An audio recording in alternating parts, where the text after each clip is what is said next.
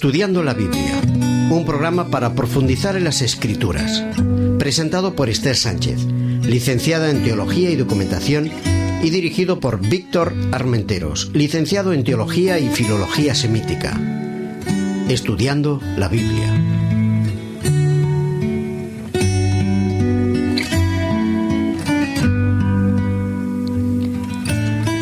Queridos amigos, de nuevo con vosotros para poder estudiar la Biblia. Estamos estudiando el libro de Isaías con el título Consolaos, pueblo mío.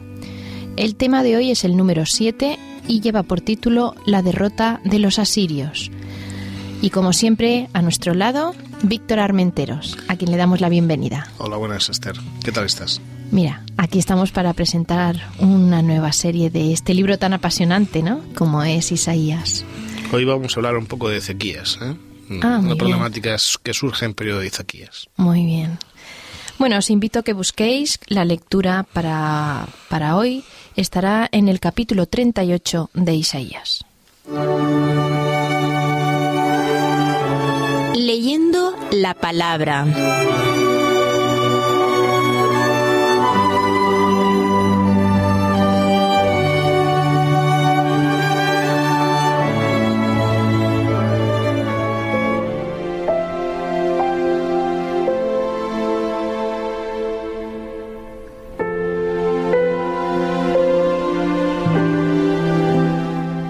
Aquellos días, Ezequías se enfermó de muerte, y el profeta Isaías, hijo de Amoz, vino a él y le dijo, Esto dice Jehová, ordena los asuntos de tu casa porque vas a morir, ya no vivirás.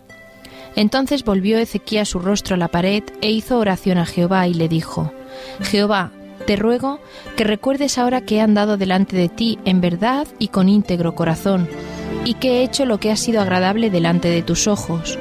Y lloró Ezequías con gran llanto. Entonces vino palabra de Jehová a Isaías diciendo, Ve y dile a Ezequías, Jehová Dios de tu padre David dice así, He oído tu oración y he visto tus lágrimas. He aquí que yo añado a tus días quince años. Te libraré a ti y a esta ciudad de manos del rey de Asiria, y a esta ciudad ampararé. Esto te será por señal de parte de Jehová, que Jehová hará esto que ha dicho. He aquí, yo haré regresar la sombra diez grados más de los grados que ya ha descendido en el reloj de Acaz. Y volvió el sol diez grados atrás sobre los cuales ya había descendido. Escrito de Ezequías, rey de Judá, de cuando enfermó y sanó de su enfermedad. Yo dije, en la mitad de mis días me iré a las puertas del Seol, privado soy del resto de mis años, y dije, no veré a Yahvé, a Yahvé en la tierra de los vivientes, ya no, veré ya no veré más a los hombres entre los moradores del mundo. Mi morada ha sido movida y traspasada de mí, como una tienda de pastor, como un tejedor yo devanaba mi vida, pero él la va a cortar del telar. Tú me consumirás entre el día y la noche. Yo clamo hasta la mañana, él como un león muele todos mis huesos, de la noche a la mañana terminarás conmigo. Como la grulla y como la golondrina me estoy quejando, gimo como la paloma y alzo hacia lo alto mis ojos. Jehová, violencia padezco, fortaléceme. ¿Qué diré? El que me lo dijo, él mismo lo hará. Andaré humillado todos mis años a causa de la amargura de mi alma. Señor, por estas cosas los hombres viven, y en todas ellas está la vida de mi espíritu, pues tú me restablecerás y harás que viva. He aquí gran amargura me sobrevino en la paz, pero a ti te agradó librar mi vida del hoyo de corrupción, porque echaste tras tus espaldas todos mis pecados, pues el Seol no te exaltará, ni te alabará la muerte, ni los que descienden al sepulcro esperarán en tu verdad. El que vive, el que vive, éste te dará alabanza como yo hoy. El Padre hará notoria tu verdad a los hijos. Jehová me salva, por eso tocaremos nuestros instrumentos y cantaremos en la casa de Jehová todos los días de nuestras vidas. Ya había dicho Isaías, tomen una masa de higos y pónganla en la llaga y sanará. Había asimismo dicho Ezequías, ¿qué señal tendré de que subiré a la casa de Jehová?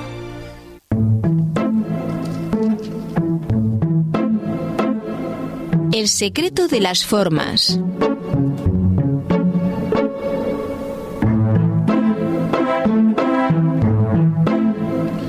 Bueno, Esther, vamos a recordar un poco algunas de las ideas que hemos presentado anteriormente.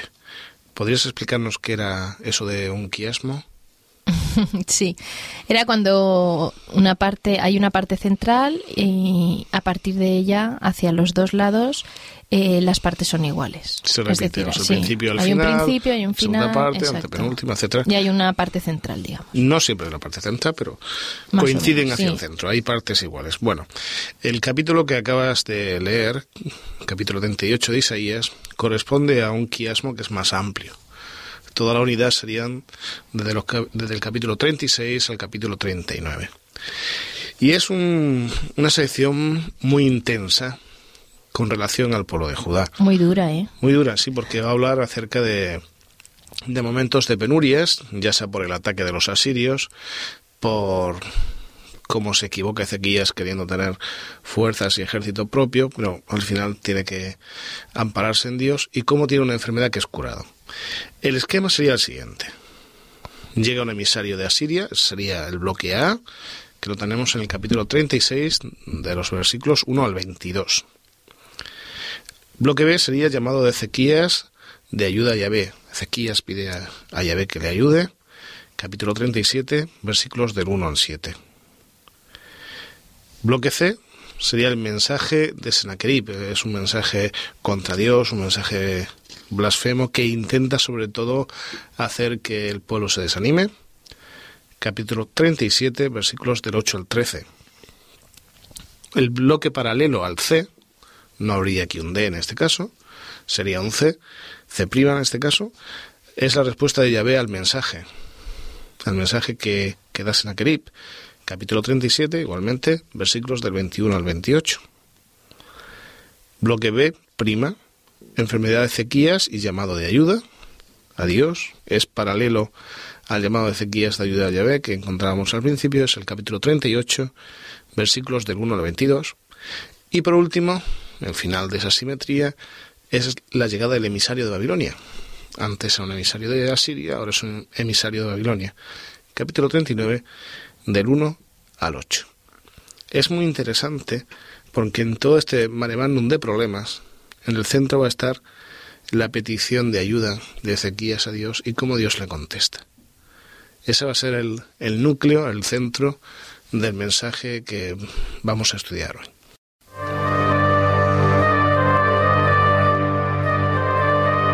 El espíritu de la letra.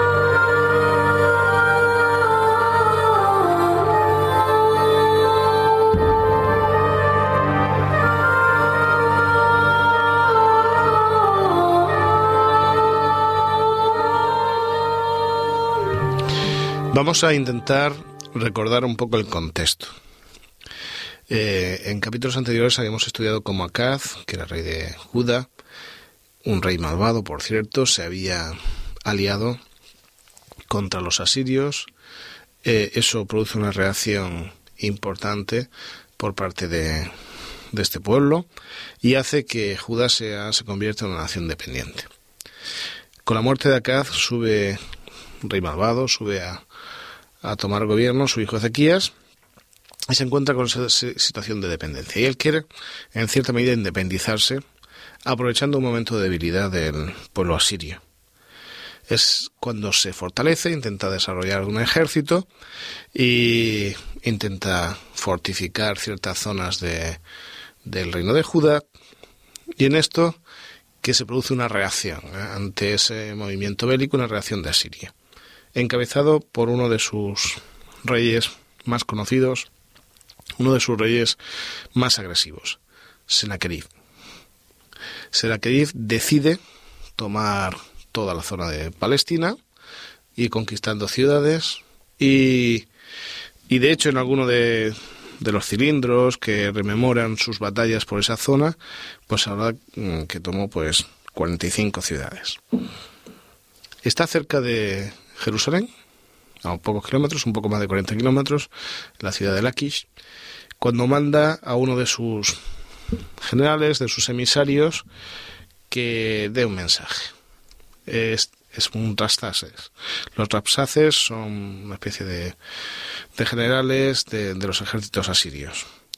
Y es muy interesante, porque este hombre empieza a hablar en la lengua del pueblo, el pueblo está Jerusalén está sitiada por los asirios y empieza a hablar en la lengua del pueblo. Y es muy interesante porque los líderes de la población le piden que por favor que no hable en lengua que el pueblo entiende, sino que hable en lengua aramea, una lengua distinta.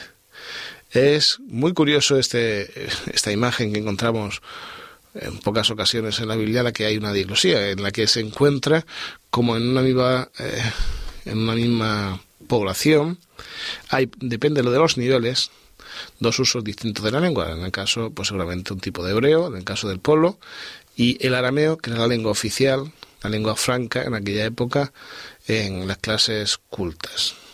Eh, es muy interesante.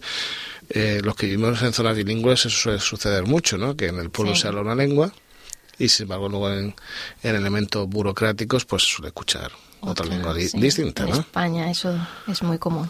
Es muy común. Bueno, es muy interesante porque en la lengua que todos entendían, él empieza a razonar. Y lo que va a decir este Rapsaces es muy interesante porque es cierto. Su objetivo era mm, desanimar al máximo al pueblo.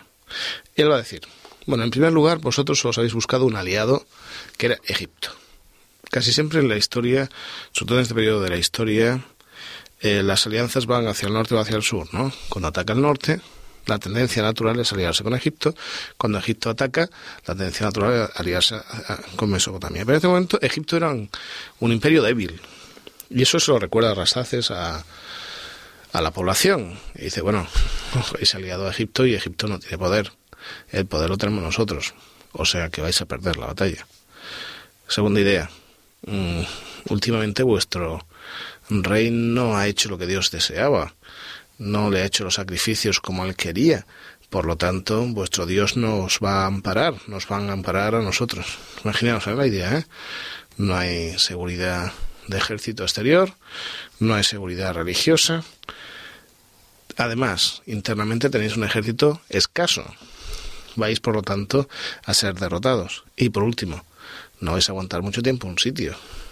Porque esta ciudad, aunque habéis intentado hacer, que parece ser que es de la época, un estanque para conseguir agua, eh, no tenéis alimento suficiente para aguantar los años que un sitio puede establecer.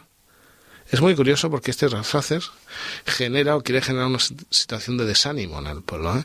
Es un poco la política, la propaganda, ¿no? Que se emplea en muchas ocasiones. Es curioso también que la reacción de Ezequías sea una reacción religiosa.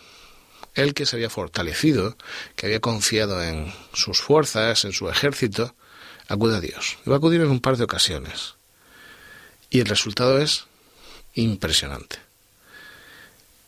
La ciudad está tomada, están sitiados y el ángel de Jehová ataca al ejército de Sennacherib y en una noche, en la madrugada, mueren 185.000 soldados, 185.000 bajas, sin que nadie del ejército de Judá tenga que atacar, para nada.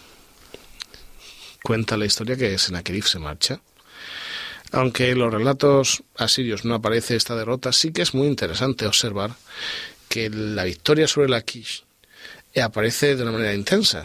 Sin embargo, no aparece para nada en esas 45 ciudades que, según dicen los relatos asirios, eh, se tomaron. No aparece para nada la toma de Jerusalén.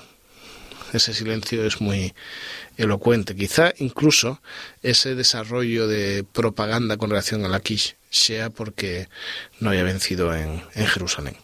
Pero es un milagro, es muy curioso. Pero no va a ser el único. Ezequías tiene una enfermedad.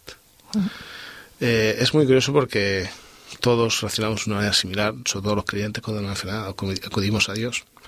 No siempre Dios nos responde como respondió con, con Ezequías.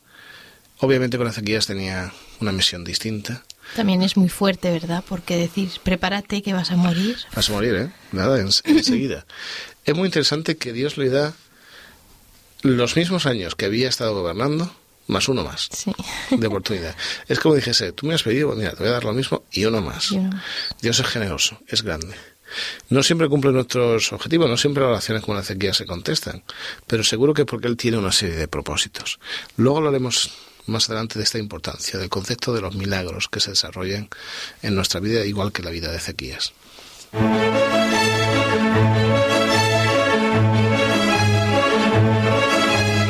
Otras miradas, otras lecturas.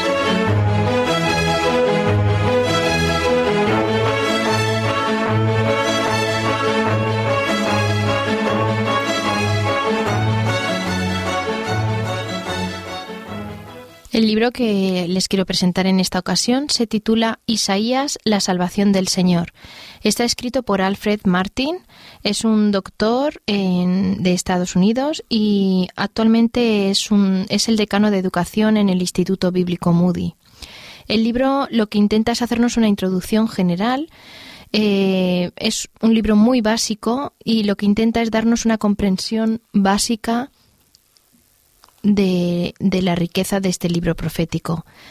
él comienza con unos antecedentes históricos, nos pone, digamos, en, en, antecedente, nos da una vista panorámica del libro y luego comienza capítulo por capítulo a desglosar eh, cada uno de los temas que este libro tan maravilloso de Isaías eh, nos presenta. El libro es muy básico, por lo tanto puede ser leído por, por todos los oyentes a nivel general. El libro se puede comprar en la editorial Portavoz Evangélico, o sea que en cualquier librería de corte evangélico se puede encontrar.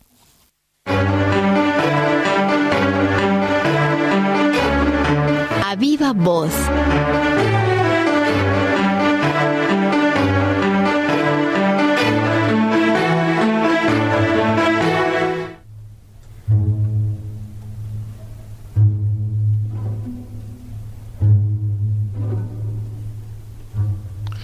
Quisiera que reflexionemos sobre varias ideas. La primera de ellas está vinculada con el mensaje de Rapsaces.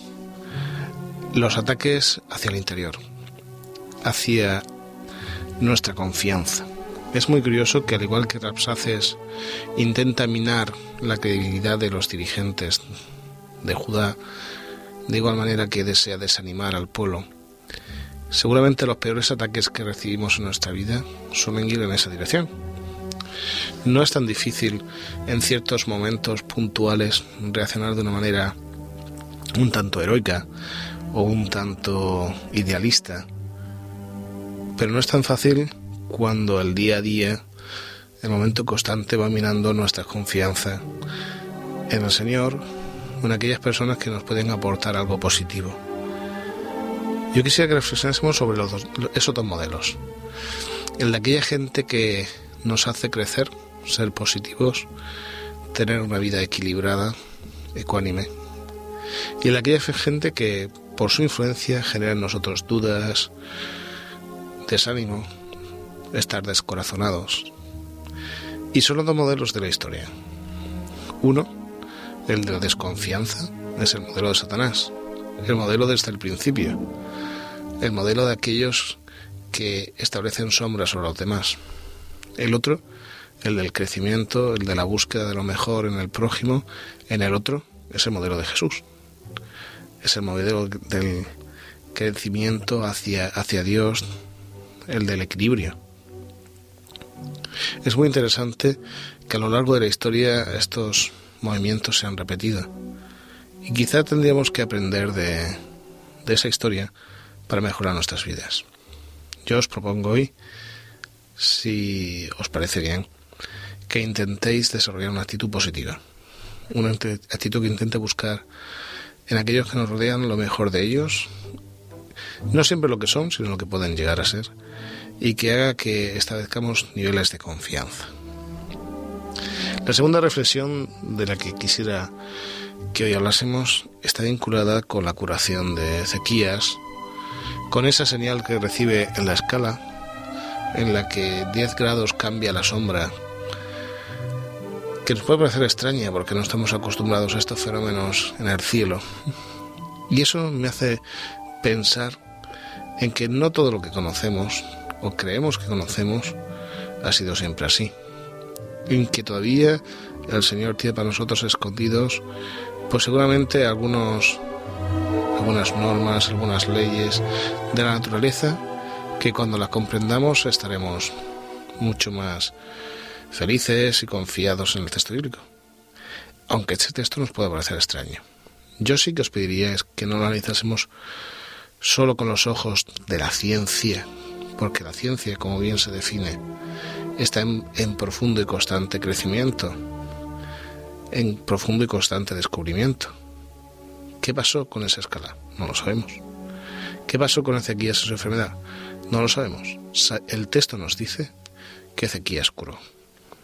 Es curioso, porque cuando leemos el capítulo 38 encontramos dos elementos importantes, la oración y la alabanza. Este hombre pide más tiempo a Dios. Muchos en ocasiones hemos pedido más tiempo por diferentes ocasiones. No siempre lo tenemos. Seguramente algún día comprenderemos por qué. Pero Ezequías lo tuvo. Y a continuación en lugar de olvidarse de Dios, como muchas veces hacemos nosotros cuando recibimos las bendiciones de lo alto, este hombre exclama al máximo con un salmo. Es uno de esos salmos que no aparecen en el libro del Salterio, que están fuera de él, pero es un salmo con toda su estructura y además un salmo precioso. Yo dije, en la mitad de mis días me iré a las puertas de la tumba. Privado soy del resto de mis años. Me dije, no veré a Yahvé. En la tierra de los vivientes, no veré más a los hombres entre moradas del mundo. Se me voy a morir. Mi morada ha sido movida, traspasada de mí. Como una tienda de pastor, como un tejedor yo de mi vida, pero él va a cortar el telar. Es, la profundidad del llanto, del sufrimiento y sin embargo este hombre al final eh, encuentra apoyo en Dios. Jehová me salva, Yahvé me salva. Por eso tocaremos nuestros instrumentos y cantaremos en la casa de Yahvé todos los días de nuestra vida. Quisiera que concluyésemos con esa reflexión. Orar y alabar.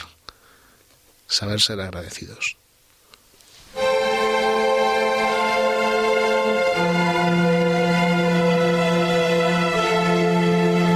de todo corazón.